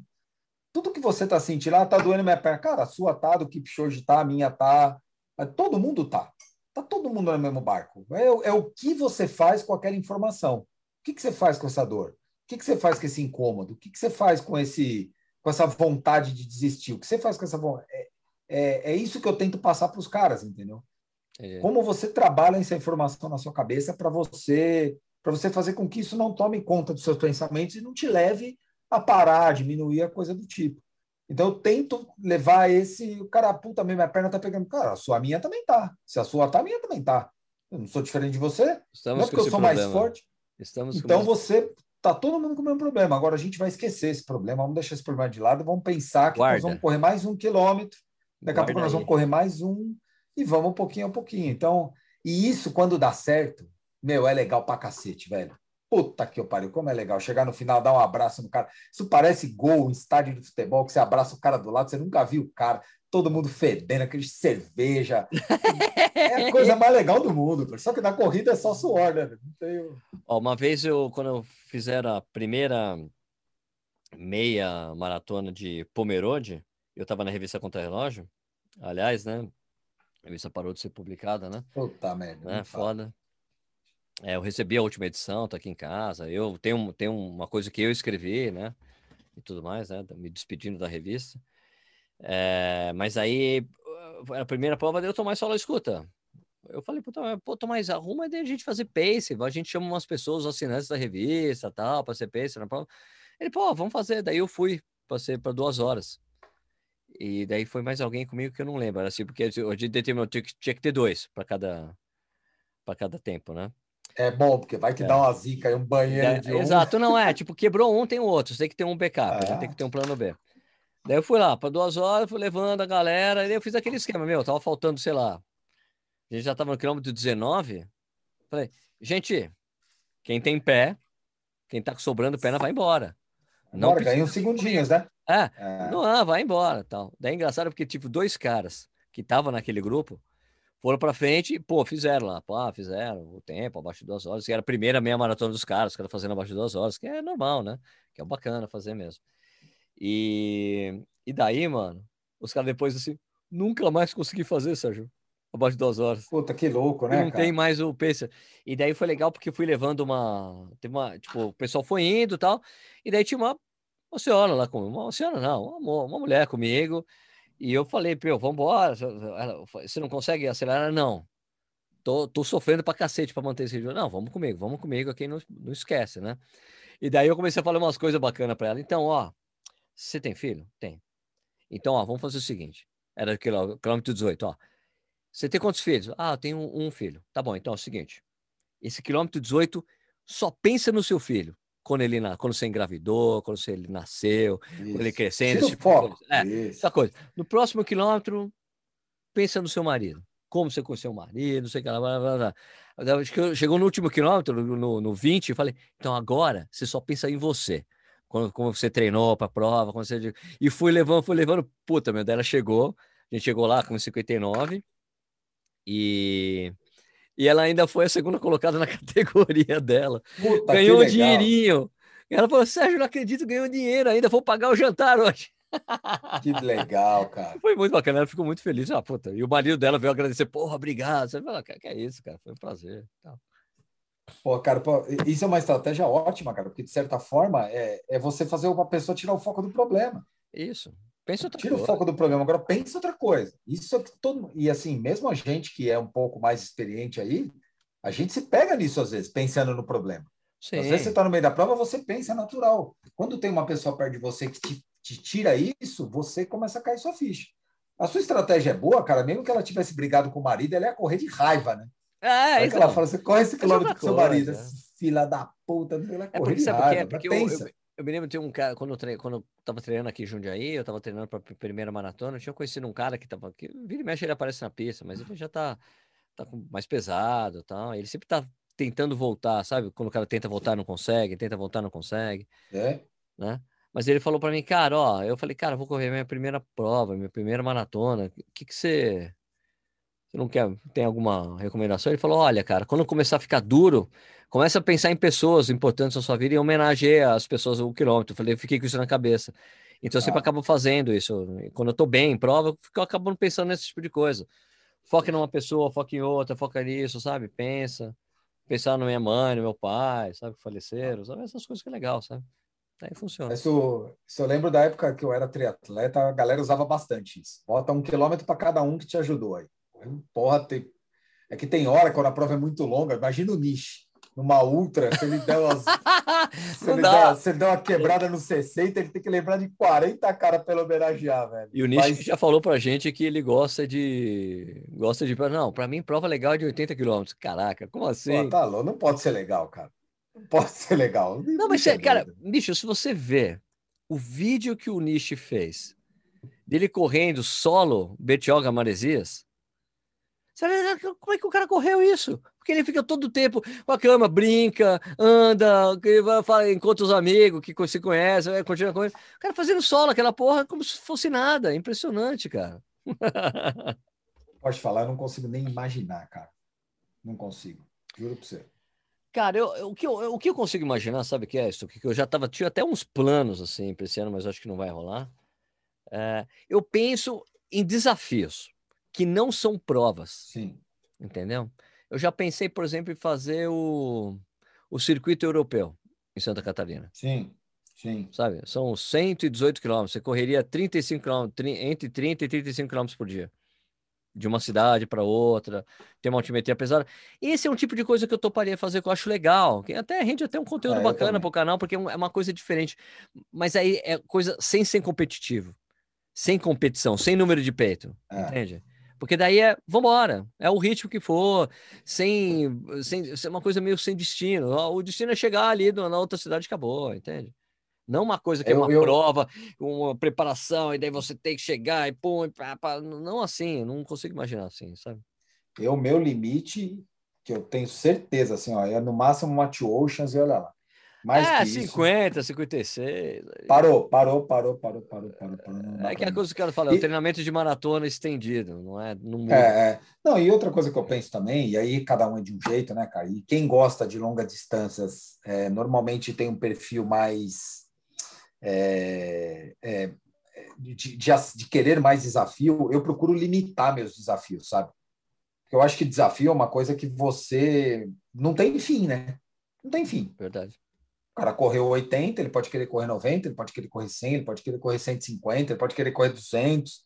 E aí, é, isso é uma coisa que não tem fim. Se você não põe um ponto final nele, você, você, você tem a sua vida inteira aberta para você correr o desafio que você quiser. Eu tenho um pouco de medo disso, sabe? Sou meio bunda mole para isso, cara. Pra esse negócio não virar meio que um saco sem fundos. Tá, de você acabar Então, eu- querendo fazer mais. É, cara, de eu acabar, cara, de acabar querendo ir além do que eu acho, do que eu acho que é legal para mim. Eu entendo o que você tá Mas- falando. Eu faço é a minha, é o meu negócio com videogame, cara. Eu não me meto com essa porra. Porque senão eu fico É. viciado nessa merda. Eu não quero. É eu não isso. quero. É- eu não é- quero que seja esse meu hobby. Meu hobby é tocar isso aí. instrumento, guitarra, essas coisas. E não me meter com outra aí. coisa que eu sei que eu vou ficar louco. Ciclismo é a mesma Ah, coisa. Eu tenho um exemplo claro para mim, que é o negócio da- de busca por, é, por recorde pessoal. Recorde pessoal é a mesma coisa, cara. Se você não se contentar com o seu número, você pode passar a tua vida inteira tentando dar murro em ponta de faca, se estrepando, bater na cabeça, porque chega uma hora que é fisiológico, chega uma hora Não que vai não mais. mais. Daqui não passa. Não vai, não adianta, cara. Você pode, não adianta, você não vai fazer o teu recorde pessoal correndo depois de 30 anos de corrida. Não, Não, não é. tem sentido isso, a não ser que você corria muito leve, mas eu pego o meu Exato. caso, eu tenho, vou fazer 20 anos de treino o ano que vem. As pessoas me perguntam, pô, como é que você não vai tentar bater seu recorde pessoal? Eu falo, bicho, eu me recuso a, como atleta, eu estou super satisfeito. Agora, como atleta, eu sempre tenho uma pulga atrás da minha orelha que fala que acha que dá. É normal, eu sou né? atleta. Será? Atleta, né? Atleta é modo de falar, né? Mas eu sou um cara que eu gosto de desafio. Então eu, eu penso às vezes, pô, será que não dá? Será que não dá? Será que se eu fizer isso aqui, será que com os. Eu corria na época que eu bati meu tempo, ainda era tênis normal. Será que com os, com os tamancões aqui, com o pogobol, eu não consigo? É, Então, é, às vezes eu fico com isso na cabeça, mas Se eu não colocar o limite, se eu não falar assim, não, amigão, esquece isso, ou você vai tentar daqui a dois anos e depois acabou, você vai ficar tentando, cara. Limite é uma coisa que a gente às vezes tem que se colocar, entendeu? Senão É. você. O, o nicho, eu não sei, mas o nicho provavelmente ele deve ter um limite dele até agora. Se bem que, cara, cara que corre mais de 100 quilômetros, cara, É que, caras cara, não têm juízo, eu vou né, dizer velho? assim, eu acho que entre eu, você e ele, ele é o cara mais tranquilo com a questão de resultado. Eu também acho. É um cara É que, pô, já vi ele fazer 3h31 lá em Porto Alegre. Mas é um cara muito tranquilo, ele é um cara muito tipo, pá, deu, não deu, fiz, não fiz, fiz prova Ah. assim, fiz. Ele já teve, fez tudo quanto é tipo de experiência de prova. Ele só não pode mais fazer trilha, né? Tipo, prova de trilha que tem muita subida, porque É. pega o joelho dele. Falou que dói O joelho muito. quando dele. Ele anda, quando anda. Quando corre, não. Mas quando anda, É. dói o joelho. E daí isso impossibilita que ele faça esse tipo de prova. Mas agora também a gente tá sem prova mesmo. É. Nem Não, o prova. problema, cara, é que esses caras daqui a pouco vai pro Vale da Morte, vai fazer a maratona lá da, do Saara, lá do Sim, sim. 300 e tantos É quilômetros. de Pô, Sa- não tem Maratona fim, de né, cara? Sables. Maratona de Sables. Essas coisas não tem fim, né? Então, mas assim, eu acho que tem espaço para todo mundo, né? E até falando uma coisa que vocês comentaram no podcast passado, é, que é porque o, o ultramaratonista desdenha do maratonista, que desdenha do meio maratonista, que desdenha do, do corredor de 10K. É assim, cara. Quanto mais talento o cara tem, mais perto do volume baixo ele tá. Quanto menos talento, mais para o volume alto ele vai. Os caras, é, os caras mais bem preparados, os caras que têm mais o dom do negócio, eles normalmente correm provas mais curtas. Bicho, correr 5K para morte é uma coisa que Ah, sim. pouquíssimas pessoas conseguem, cara. 5 e 10. 5 É- e 10 são distâncias muito difíceis de correr. É muito difícil, Sérgio. É muito difícil. Faz Esse muito, tempo, tem que faz correr. muito tempo que eu não corro 10 km forte, principalmente Não, 5. E e eu vou te falar uma coisa: você pode até correr agora 10 km forte, mas você não vai correr no seu limite, porque você não deixa. O teu cérebro não deixa você correr. Eu tenho um amigo no que limite fala. que você tem que É. correr. Eu entendo o que você está falando. Eu tenho um grande amigo, o Cezinha, que não corre mais, que ele falava isso. Se você não chegar na prova de 10 km com vontade de vomitar, você não deu tudo que você tinha. Isso é louco, isso. isso é louco. Falava isso. Você tem que dar É tudo que você tem na prova de exatamente 10K. E, e uma coisa que eu entendo da prova de 10K é aquela que você, você não pode. É uma prova que você não pode deixar ficar confortável em momento algum. Tem que des- desconfortável, desconfortável, desconfortável, desconfortável. Você tem que estar É. buscando essa, essa. Tem que ficar buscando essa sensação o tempo todo. Eu me lembro a última prova que eu corri de 10K, que foi uma em Bragança, né, que era duas voltas num, num percurso ali, de volta do, do, do lago ali da cidade. Eu lembro que eu cheguei de uma prova, cheguei num, num, num momento da prova que eu, quando, quando percebi, eu falei, mas Sérgio, por que você sossegou? O que aconteceu? Por que você tá sossegado? Vambora, cara. Aquela coisa, tipo, não é para ficar confortável, não é? É, mas Não é, porque assim, aqui, porque assim, era aquela sensação, porque ali eu tava correndo naquele ritmo que você corre a meia. Que é aquele desconfortável, confortável que você entra, steady state, você check. segura. Né? Você, É. puta, aqui, ok, dá pra ficar nesse ritmo, é desconfortável, mas eu consigo segurar. Né? Mas era um ritmo que mas dava 10. Cara, Sérgio, acelera, velho. E eu sabia, eu falei, perdi segundos preciosos nessa desatenção, assim, cara, vambora, vambora, força, força, força, sabe? Cara, o teu cérebro não deixa. É incrível. Você é uma briga durante 30, 40, 50 minutos contra o seu cérebro. Você fica o tempo todo lutando contra ele para ele deixar você você continuar da forma como você está. Eu lembro que eu fiz o meu melhor 10K, que não tinha 10, né? Mas eu fiz 34,08. E no ano seguinte eu fiz a mesma prova, na mesma época. E eu corri 35 e 30.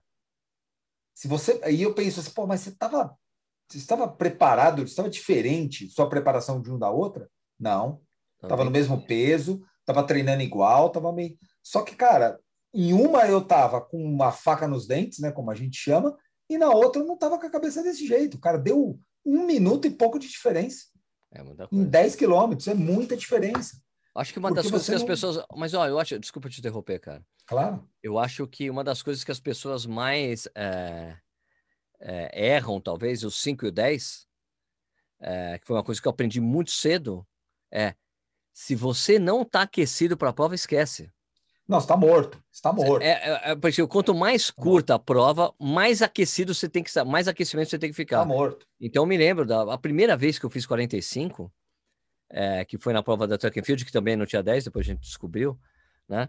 Mas eu me lembro de chegar e falar, cara, eu preciso aquecer.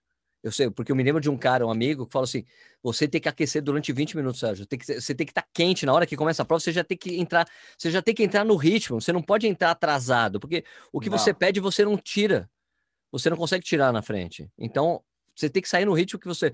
Quando você quer fazer 4h30, você já tem que sair a 4h30. Se você sair a 4h40, você não vai tirar esses 10 Não, segundos depois. já Você não era, consegue, você não consegue era. Né? Ah, é. Eu me lembro que era, tipo, tinha o estacionamento ali da, do, do- da, da parte de cima, né? E tinha uma rodinha, o Uhum. pessoal aquecendo. Ah, cara, entrei lá, fiquei lá 20 minutos, não, dei umas aquecidas, pum, daí saí, daí eu fiz os 45, eu fiquei super feliz, né? Falei, cara, que legal. Ah, é muito legal, cara. Eu acho que quando você bate, quando você faz um tempo bom, uma marca legal nos 5, nos 10K, é uma conquista muito mental. É muito difícil o cara fazer uma marca boa de 5 de 10K. É muito difícil. É por isso que os caras, por isso que eu respeito muito. Quando eu encontro um cara tipo o Andrezinho 1500, que já fez o programa lá no Corrida Nor com a gente, quando eu converso com ele, quando a gente bate papo, ele nunca correu maratona na vida. Quando eu bato papo com ele, eu tenho o maior respeito do mundo por ele e pelos caras que treinam com ele lá. Porque os caras são uns puta de uns cavalos. Os cavalos fodidos, né? Você é louco, não dá. E aí você quer você, aí quer eu me gabar em cima do cara, eu, Zé Ruela de maratona e o cara lá correndo 5K para 13 minutos. Puta que eu parei, o cara é um cavalo, velho. Aliás, eu troquei uma- umas mensagens com, com o Andrezinho esses dias, aí, porque ele viu o vídeo, né? Do, Da que- treino. Eu falo da trena, e eu falei que foi por causa dele, que eu decidi comprar, né? Por causa do- da live e tudo. Daí ele falou, pô, Sérgio, quando essa porra acabar tudo aí, vamos combinar de eu correr aí na pista de Jundiaí. Eu falei, então, tem que combinar de fazer o vídeo que eu fiz com o Cipó e a Acerola, o mesmo vídeo, correndo nos mesmos lugares, eu, você e o Stuck. Puta merda. A subidona de 800 metros, que tem 9%, né?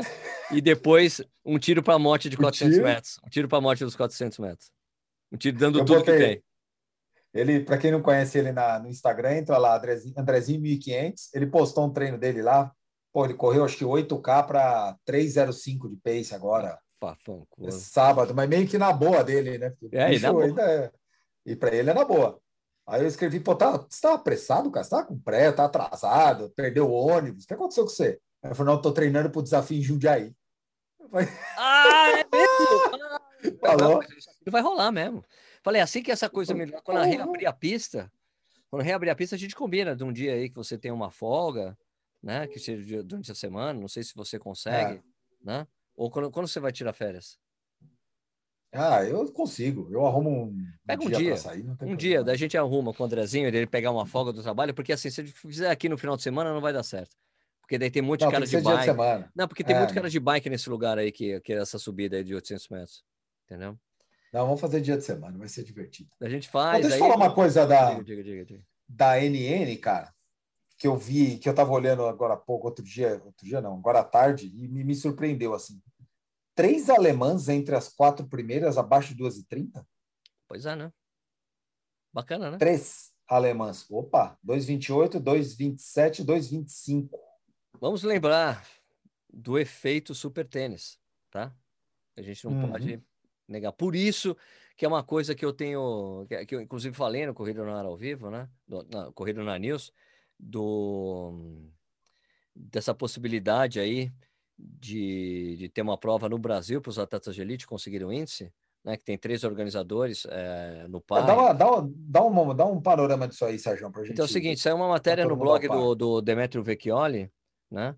é, dizendo que tem três organizadores de prova é, em contato com a CBAT para tentar fazer uma prova só para elite brasileira, né? Como a gente sabe, a gente, os brasileiros não estão conseguindo viajar para correr em lugar nenhum nessas provas qualificatórias, está difícil, ninguém consegue. O Daniel mesmo não conseguiu ir para o México, né? Nem o Ron Luis Bairros, né? Que é um mexicano.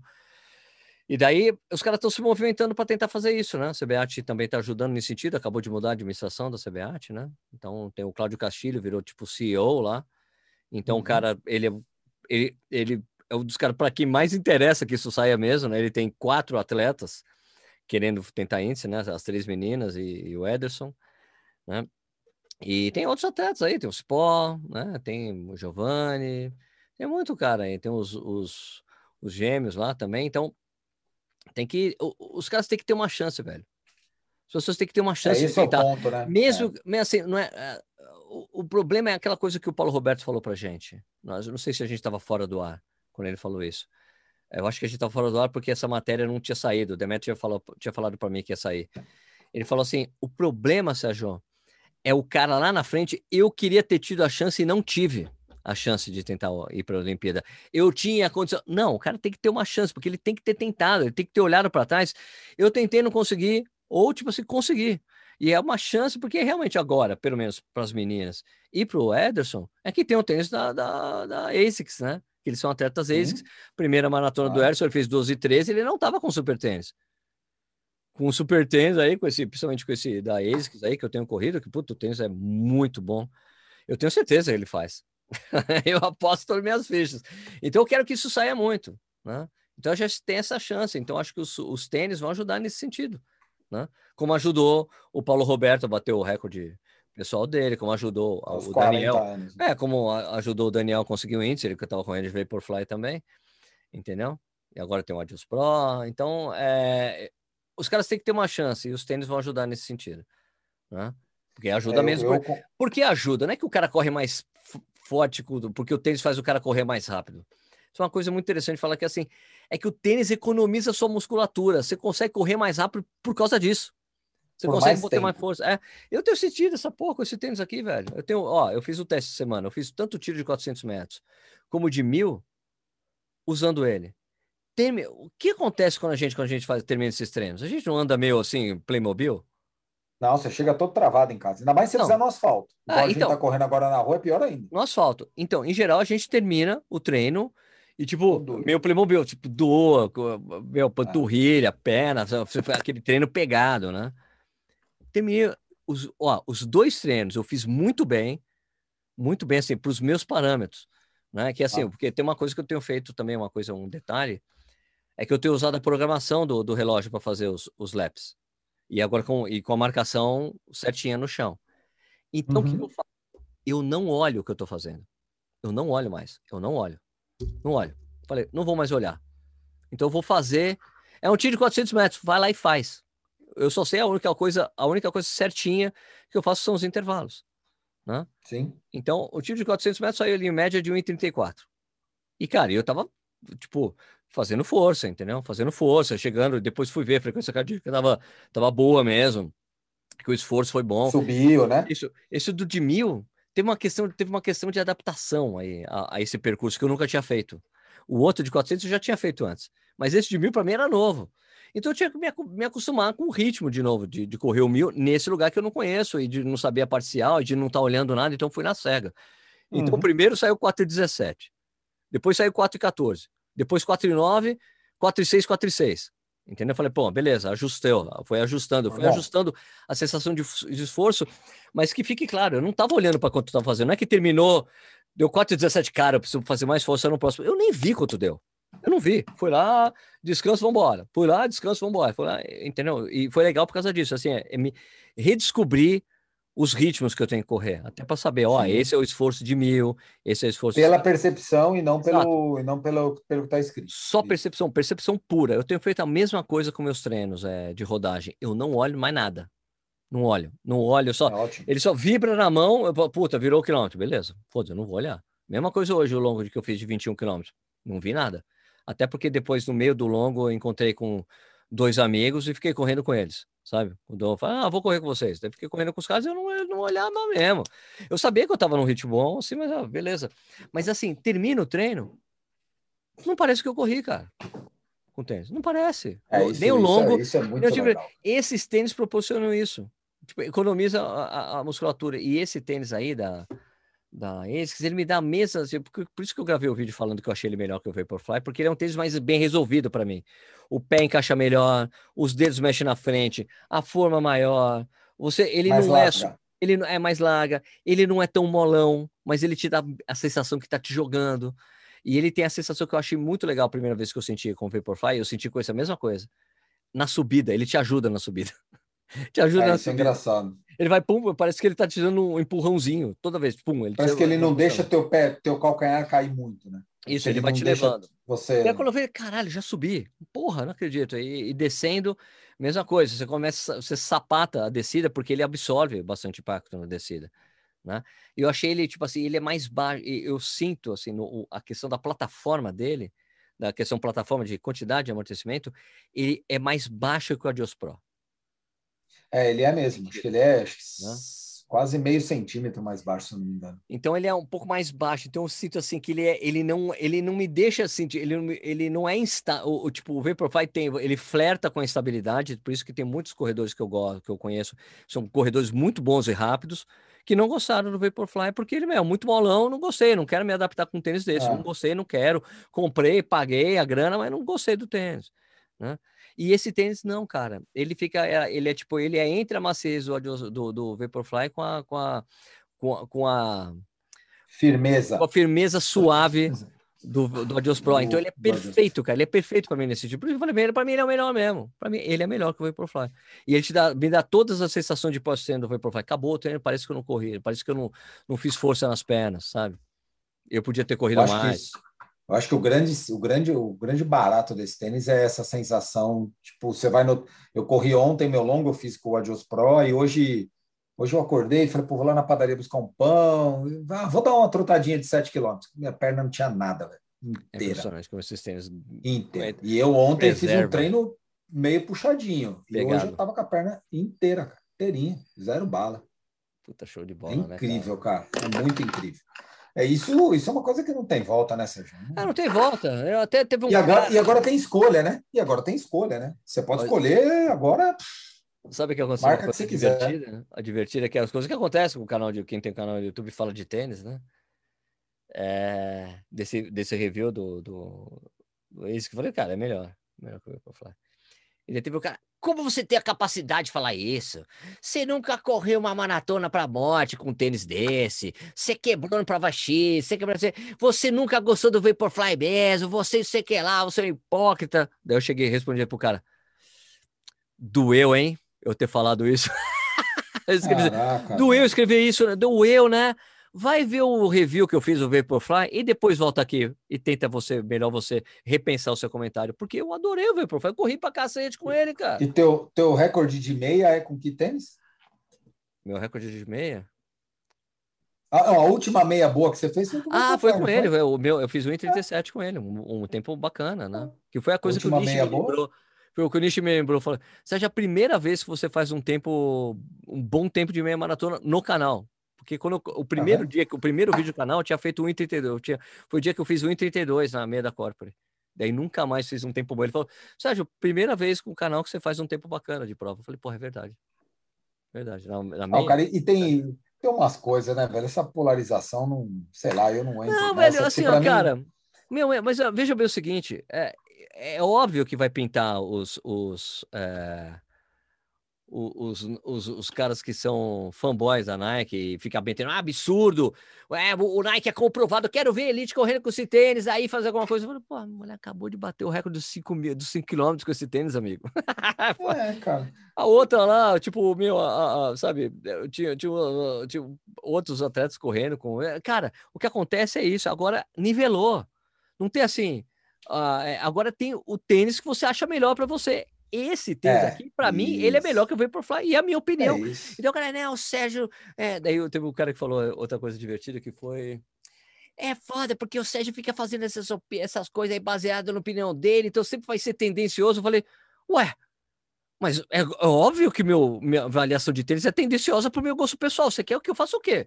Uma avaliação baseada É, no gosto de outra sentido. pessoa? Eu faço de acordo com o meu gosto pessoal. As pessoas sabem disso, e é isso. E, É. e eu, e tem outra coisa que é importante, eu tenho dito isso bastante esses dias, cara. É que eu não faço review de produto focando a venda de do tênis para eu ganhar comissão. Eu não faço isso. Eu só faço review do produto. O meu interesse é fazer a revisão do produto. Eu acho isso dele. Se você vai comprar ou não, tem o meu link lá, eu vou ganhar uma comissão. Mas ao mesmo tempo que eu falo bem de um produto, eu falo mal de um produto também, porque é a minha opinião sobre ele. E muitas vezes da mesma marca. Da mesma marca. Mesmo na época que eu tinha parceria com a Adidas, eu falava mal, ah, isso daqui não tem condição, muito pesado, o Trabucci falava. E, e tinha problemas ali internos, ah, mas pô, o Sérgio falou isso. Mas é por isso que o Sérgio está aqui com a gente, porque ele tem que manter essa independência. E eu sempre tive essa independência, entendeu? É, cara, tem que ser assim, né? Eu, eu recebo bastante bastante pergunta do Adios próprio, o pessoal viu que eu, sei lá, recebi um tênis da Adidas, tal, tal, tal. Pô, é melhor que o Vaporfly? Cara, não posso te falar se é melhor que o Vaporfly. Eu nunca corri com o Vaporfly. Então, não posso te falar que o Vaporfly. Agora, eu posso te falar o seguinte: o que eu ouço é que o Vaporfly é um tênis mais macio e o que eu ouço é que o Adios Pro é um tênis mais firme. Como eu gosto de tênis mais firme, eu penso que eu vou me adaptar melhor a esse. Mas eu não posso falar mal do outro tênis. Eu não conheço, cara. Não tem como eu falar para você qual é melhor e qual não é. Lembrando que toda vez que eu falar o que é melhor, é melhor para mim, não é melhor para todo mundo. Claro. Que é, que é o que você procura deixar claro lá nos teus, nos, nos Mano, teus ó. comentários sobre os tênis, né? Eu gosto de mundial, tênis- Tem recorde mundial da meia com esse tênis aí com o Adios Pro. Você É. vai falar. ah, Não, e outra, É Sérgio, melhor. Depende do gosto da pessoa. A- o cara, o que eu falo para os meus amigos, para o pessoal que pergunta para mim, é assim, ó, põe na sua cabeça o seguinte: eu, historicamente, eu gosto de tênis baixo, eu gosto de tênis seco, eu gosto de tênis mais durinho. E eu gosto, eu não gosto muito de drop, de tênis com drop muito alto. A partir do momento que você sabe que eu gosto disso, daí para frente, tudo que eu falar, você tem que comparar com relação a isso. Sim. É, esse é o ponto. Então, o Sérgio, o Sérgio gosta de tênis sem drop, o Sérgio gosta do intermediário entre o seco e o macio. O Sérgio não gosta nem muito seco, nem muito macio, certo? Então, a partir daí, você tem que analisar a opinião do cara sabendo que ele gosta de tais e tais Estou coisas. aqui. Você ia pirar com essa porra desse tênis da ASICS. Ah, esse tênis É a, sua, bom. é a nossa cara, velho. O tênis. Primeiro que ele é. Pô, primeiro que ele pesa 206 gramas no 42, é o mesmo preço, o peso do Vaporfly. O Adios Pro é mais pesadinho. A Dios é 240, né? É, ele é mais 230 pesado. Então, um tênis que, cara, pra mim, falei, nossa, velho, porque ele é mais leve. Então, tipo, entre o Adios Pro e ele, eu fico com ele. Entre o Vaporfly e ele, eu fico com esse daqui. Pra mim, entre os três, ele é o melhor, na minha opinião. Entendeu? E, e outra coisa, né, Sérgio, que para mim hoje está muito claro isso. É, e a gente até chegou a comentar um dia de falar sobre isso. Né? Quanto mais é, disponibilidade você tem, melhor por mercado. E quanto mais disponibilidade o corredor pode ter de tênis, se você tem grana para ter dois, três pares de tênis, quanto maior a gama de produtos você usar, é melhor para você. Em vez de você ficar usando um produto de uma marca de um tipo. Pô, usa um tênis baixo, um tênis alto, varia, usa um plataforma X, Y, Sim. tênis de uma marca, tênis de outro. Eu Isso fiz- é eu fiz- importante. Eu fiz uma des- desintoxicação ontem. Corri 10 km na esteira com Five Fingers. Eu falei, pô, É, eu vi, eu vi, eu vi. Vamos tirar um pouco. Eu corri com tanto tênis alto, vou correr com nenhum amortecimento agora. Cara, meu, isso é ótimo, cara. Eu faço, eu vou fazer rodagem, qualquer rodagem minha que você vê lá, de segunda-feira, normalmente eu rodo 14 quilômetros. Eu corro com o Zante, que é baixinho, é um tênis só a solinha dele. Eu adoro. Às vezes no outro dia eu corro o Tempo Next, que é uma plataforma. No outro eu corro de Boston. No Vai outro eu variando. corro de... Eu vou variando, cara. Não dá pra gente ficar nessa de, sei lá, é minha opinião, né? Não dá pra gente ficar nessa de, ah, só uma marca, só um tipo, só não, sei o quê. Tem os fãs, Eu tenho. né? Tem os fãs. Eu tenho meus preferidos, você tem os seus, todo mundo tem os seus preferidos, mas a gente está falando de grandes marcas, grandes empresas. Sim. todos eles têm bons produtos e todo eles, todos eles têm produtos ruins. E às vezes, eu até comentei uma vez com o Rodrigo Roenes isso, e ele concorda também, que às vezes o mesmo tênis da mesma marca, quando ele muda de versão, Fica ele, ruim. ele- Ou melhora ele, ou ele fica piora. ruim, ou piora. Adios 4, Adios 5, Agil. Nossa. Eu, eu não gostei do Adios 5. Eu, também adoro o. Adios 4, adoro o Adios É. 3. Não gostei do 5. É, os- o Next por cento, a galera, em geral, me parece que não gostou do Eu tênis. gostei do tênis, eu gostei também. Eu amei o tênis. É, o Pegasus, tem gente que é fã da linha Pegasus, Eu tem gente que não gosta do novo Pegasus, tem gente que odeia o Pegasus. Então, ah, os caras, o, o Salcone tem N N exemplos de quando eles mudaram a versão de tênis e o tênis ficou pior ou melhor. Então não dá para a gente ficar se apegando só à marca, porque é X ou Y, né? sei Não lá. é. Eu acho que tem um. Eu acho que hoje, se não fosse o dólar, a gente, se, se a gente tivesse uma condição de câmbio melhor, a gente ia ter talvez opções mais acessíveis, mas a gente está no momento que a gente tem muita opção. A gente pode escolher uma porrada de coisa. Não, e olha só, eu que Kipchoge que correu, não correu com o Alpha Fly, Correu, é, eu ia falar isso, o cara, Nex, que é o Nex tênis- 2. Puta Correu o merda, isso 2. para mim foi uma coisa Pois é. bem Nex 2. esquisita, né? Será que, será que a gente pode jogar pá de cal no AlphaFly já ou não? Eu acho que pode. Não deu certo. Não deu certo. Ó, E eu conheço o cara que adora o AlphaFly, velho. Conheço várias pessoas que adoram o Paulo AlphaFly. Roberto falou: tenho, não é nem sombra do que é o Vaporfly, prefiro o Vaporfly. É, ele falou, falou, Né? comentou É na live com a gente. Não, tem vários, tem, eu tenho todos os opostos, assim. Eu, é, é, esse tênis me parece ser meio ame e odeio, né? Sim, Ou o por cara isso que ama o tênis, o ou Vaporfly, ele- e o Vaporfly causou pouco isso. São poucas É. pessoas que não gostaram do Vaporfly. Muita gente amou. E tem, É. você vê que as pessoas são absolutamente apaixonadas. Tem, tem até perfil no Instagram que chama Vaporflyers. O cara só fala de Vaporfly. Quer dizer, agora Ah, ele fala tá. de outros tênis, super tênis. Mas eu toda hora, todo dia tem um post novo de uma cor nova. Olha a cor não sei o que lá. O cara é pirado. louco isso. Nossa, o cara é tarado por Vaporfly. É muito louco, né? Isso é, isso é muito legal. E uma coisa a gente não pode negar, e aqui ninguém está falando, que é o espírito inovador que a marca tem, né? A Nike Ah, tem um espírito. E marqueteiro demais. Porra, é uma, é uma marca que a gente não está questionando. Ninguém pode questionar aqui o espírito inovador da marca. A gente não pode questionar aqui design da marca. A gente não pode questionar. Pô, enquanto as marcas trazem duas, três cores, a, a- Nike às vezes tem dez cores de um item. Uma camiseta, uma empresa traz uma uma camiseta de uma cor, a Nike tem dez cores. Mulher reclama muito disso, né? Era uma coisa meio Verdade. recorrente isso. Eu participei de algumas pesquisas uma vez com o pessoal da Mizuno, tal. A mulherada reclamava muito que só vinha para o Brasil preto, branco ou rosa. Ah, é, muito simples. E Poucas opções. é muito simples. E a Nike foi uma das primeiras que passou a trazer top, calça outra- de cores muito diferentes, E os tênis da Nike com alguns modelos tinham específico feminino. feminino. Tipo, que Então, o cabedal porra, era diferente do feminino. é. Então, cara, não dá para questionar isso da marca. Não, são Pô, Os bons, caras são têm um espírito que, puta, é muito bacana, Elas são Dá demais. pra eles questionar são, isso são muito caras. bons isso, assim, sem dúvida nenhuma. Os caras são muito sem bons. dúvida. Então, vamos separar o joio do trigo, né? Mas nem por isso eles vão fazer só coisa boa. Uma hora eles vão errar, assim como me parece que erraram a mão no AlphaFly, e uma hora eles vão acertar, e como eles acertaram no Vaporfly, que foi, porra, a maior, maior Nossa, inovação que a gente case, teve recente, case né? fodido, né? O maior case, acho que foi ele, né? Agora, eles aproveitando só pra- conseguiram, eles conseguiram mudar, entre aspas, a- o rumo de um esporte simples. Sim, mudando Um totalmente. esporte que não precisa de porra nenhuma. A corrida não precisa, não precisa de nada. Nada. Nem de tênis. Se quiser, você corre descalço. Concorda? Você usa Sim. tênis porque, porra, não é difícil você correr descalço nas grandes cidades, mas é um esporte que não precisa de nada. Eles conseguiram criar uma necessidade num esporte que Muito louco. E você usar o mesmo tênis, usar o mesmo tênis da Elite. O amador querer o mesmo. usar o mesmo tênis da Elite. Isso, isso. Agora, só para Um show. fechar, cara, só para falar o que aconteceu né, na, na transmissão que eu estava fazendo, eu tenho essa tradição no Corrida Nacional de transmitir os eventos, né?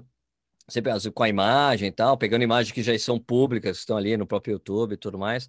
O caso da, da NN Mission Marathon era um, não tinha bloqueio geográfico para o Brasil, porque nenhuma emissora comprou, então tinha transmissão no YouTube para o Brasil. É, então, o que eu fiz é o que eu sempre faço: eu pego a própria transmissão, coloco ali na tela e fico fazendo comentário em português, fazendo Uhum. até uma prestação de serviço para quem não entende inglês, porque a grande maioria das pessoas não entende mesmo, né? Não saca, não, é, não tenho nem obrigação de saber, né? Então, ficar trocando ideias com, com as pessoas, uma tradição que eu faço há muitos anos. É, e daí, cara, tomei um, um strike de copyright strike, que é uma coisa grave no YouTube, que é quando alguém fala que você estava usando alguma coisa que era com copyright. E é uma coisa grave, assim, porque se você tem três copyrights desses, você perde o canal para sempre, não tem nem chance de pedir coisa de volta. Então, tomei esse strike e derrubaram minha transmissão ali com, puta, com 15 minutos, 20 minutos de prova. Muito pouco, assim, de prova, pouquíssimo. E foi um puta de um, um baque, assim, porque eu falei, cara, que esquisito, né? Porque quem fez a reivindicação foi o pessoal da Flowtrack, que é quem tem direito para transmissão para os Estados Unidos, Canadá e Austrália. E eu estava fazendo uma transmissão que estava pública no Brasil, eu reproduzi, fazendo em português aqui no Brasil, para os brasileiros e portugueses ali, então, claro, óbvio que o pessoal acompanha mesmo. Uhum. E daí, cara, derrubaram um cara que não tem, não é nem o, o, o proprietário direto da, da transmissão, que é a própria NN de quem eu estava reproduzindo a coisa. Se fosse a própria NN falar, derruba aí esse cara que está fazendo a transmissão do meu evento, a retransmissão do meu evento. Não foi, foi a Flowtrack. Então, daí falei, cara, eu, como eu estava falando com você antes, a gente entrar, cara, eu sou o cara vai lá, velho, tá bom. Tá, tem como recorrer? Tem.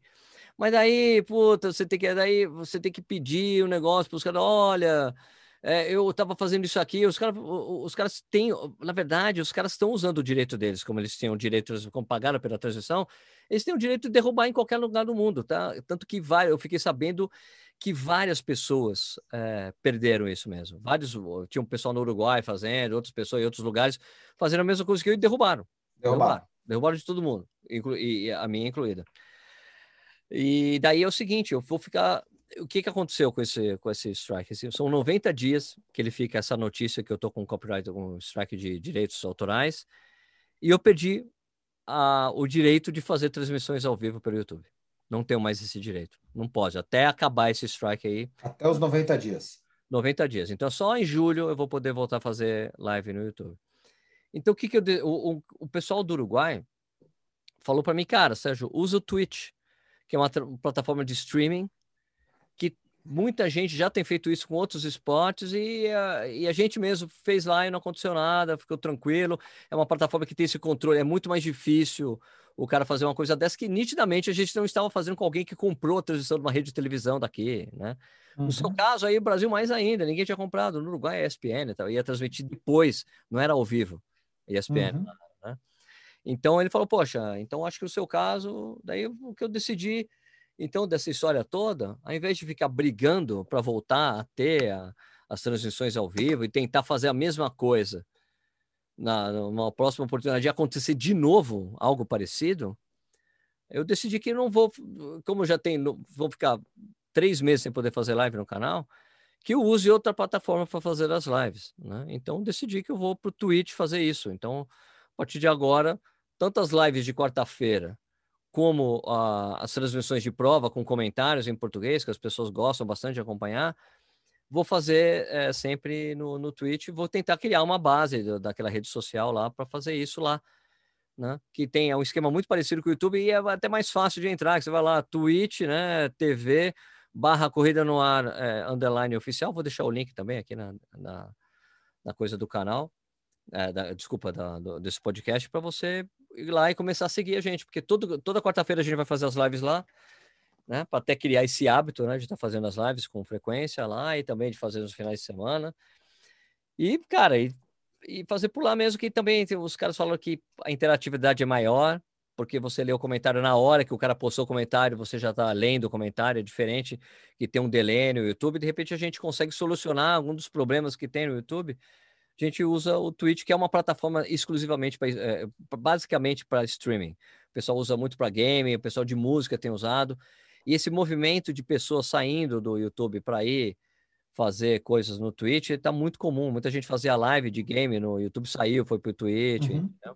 Então, de repente, criar uma plataforma lá e tentar criar isso mesmo que seja do zero, porque são três meses para poder voltar a fazer live no YouTube. Depois de três meses, a gente vê o que a gente faz. De repente, deixa só as lives de evento lá ou volta a fazer as lives no YouTube. Vai depender mesmo da reação da galera. E é uma coisa que a gente vai ter que deixar claro para todo mundo. Ó, a partir e agora, live na, do YouTube sempre, é, as lives, o Corrida no Ar ao vivo, às oito e meia da noite, sempre no Twitch. Então, não vai ter mais, durante pelo menos três meses, enquanto ficar essa, essa notícia de copyright strike aí, lá no YouTube. Vida nova. É, cara, não tem, é o que tem que fazer, cara. É, eu, tipo assim, eu, como, como eu, eu sou muito, eu aprendi muito com o Tomás nesse tipo de coisa. Assim, cara, não pode fazer mais aqui, não dá? Tá bom, vira a página. Dá para fazer de outro jeito? Dá para continuar subindo os vídeos para o YouTube sem, sem, sem problema? Dá. Não é que eu não tenho mais direito de subir vídeo. Eu não tenho mais direito de fazer lives no YouTube. Entendeu? Ó, já que a gente começou com Raul Seixas, vamos usar uma frase de mestre Raul. Bora. Quem não tem colírio, usa óculos, usa óculos escuros. Escuro. Então, Quem não tem colírio, usa óculos Não tem jeito. Vou pegar o violão, deixa eu ver se eu consigo tocar isso aí. Como diria minha avó, o que não tem remédio, remediado está. Quem não tem colírio. Colírio usa óculos escuros. Eu não sei, eu nunca toquei. Quem não tem colírio usa óculos escuros. Minha mãe já me dizia para sair sem se molhar. Quem não tem colírio usa óculos escuros. Mas a chuva é minha amiga e eu não vou. Quem não tem colírio usa óculos escuros. Pronto, a gente termina com uma musiquinha no final agora. Começa. É, cara. Eu tava tocando, preparando uma música pro, pro Corrida no Aninhos, vou dar em primeira mão aqui, ó. É só, é só aquela vinhetinha que eu faço, ó.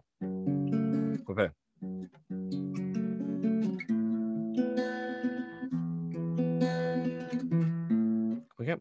Pera aí, errei. Pera aí, de novo. Caralho.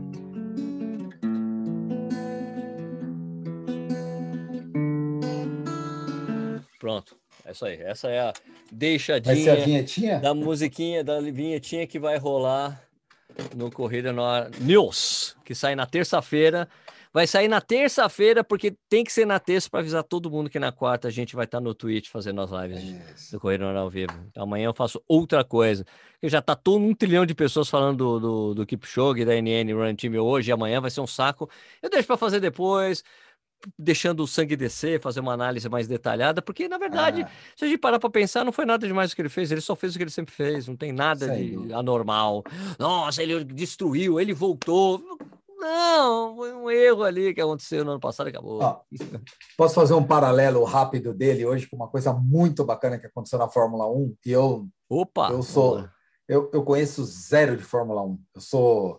Eu gosto, mas eu conheço muito pouco de Fórmula 1. Hoje o Hamilton é, é, errou pela primeira vez nos últimos, sei lá, fazia oito Um anos erro, que ele não um errava. erro infantil. Um erro, mas um erro grotesco, né? Para um piloto do nível dele. assim. Total. Errou, bateu numa curva, escapou, caiu na brita, voltou de reta, tal, teve uma sorte de ter uma bandeira vermelha. Sim, senão tava fudido. E- senão tava, tinha perdido E aí prova. ele, ele acabou voltando, né? E foi para o box, tal, tal, tal, terminou em segundo lugar. Então não vamos falar. É, se o Keep, se o Hamilton erra, o Keep pode errar. E o mais legal disso, procurem ver depois, é a entrevista do chefe da, da, da Mercedes falando do Lewis Hamilton no final. Ele foi perguntado o que, que ele achava do erro do Hamilton e ele falou assim: É, eu acho que esse cara, acho que ele tem capacidade de melhorar, acho que ele pode melhorar.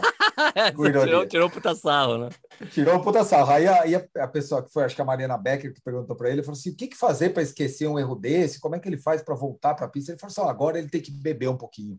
Então ele deve beber um pouquinho agora para relaxar e depois ele volta. Ele vai ser. Então, se vocês conseguirem assistir, assistam, porque é só um paralelo, cara. Os grandes, os maiores também erram, Sim, os sim, maiores também têm os seus escapes e eles estarão sempre na lista. E um show esse espaço que tem agora, né, a Bandeirantes para Fórmula 1, que é uma coisa que a gente queria tanto, porque termina a Cara. prova, continua a cobertura, tem mesa redonda, é debater coisa, tem a Mariana falando com o pessoal. Cara, que diferença, velho, que diferença. Cara, eu achei que só eu tinha achado isso. Olha, até falei uma besteira aqui, mas.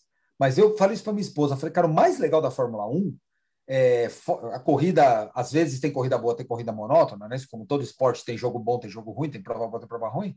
Mas o mais legal da Fórmula 1 é o pós. Porque o pós acontece muita coisa. Tem entrevista Um dos construtores. Porra, é um negócio a entrevista dos bacana pilotos, entrevista dos dos pilotos oficial, pilotos, cara.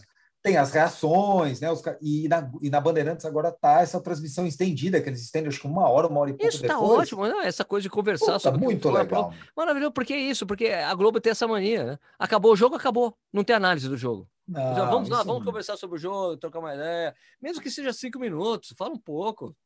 Acabou o jogo, ah, eu- Rede Globo Televisão, acabou. Tchau. Acabou, vai embora todo mundo para casa. E, cara, e tem uma coisa envolvida nisso comigo, pelo menos, cara, e eu vou dividir com vocês aqui, que é a minha memória afetiva do show do esporte. Eu, toda vez que eu ia-. Pô, eu Canal do Esporte, o assim, canal cara. Bandeirantes, Bandeirantes.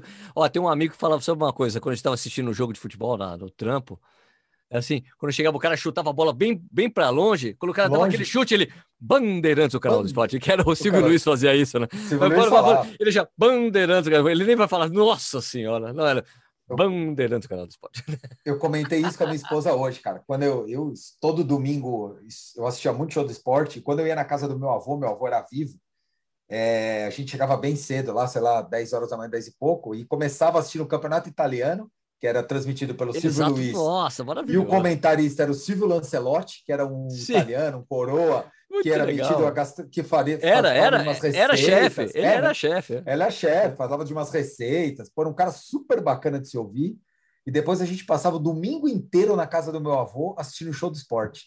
Então tinha lá jogo de vôlei depois, Um handball, monte de passava coisa. tudo, tudo, É tudo. muito E começava com o campeonato italiano, que a Band voltou a transmitir agora, logo depois da Fórmula 1, entre o campeonato italiano. Então hoje, para mim, foi um, um, revival.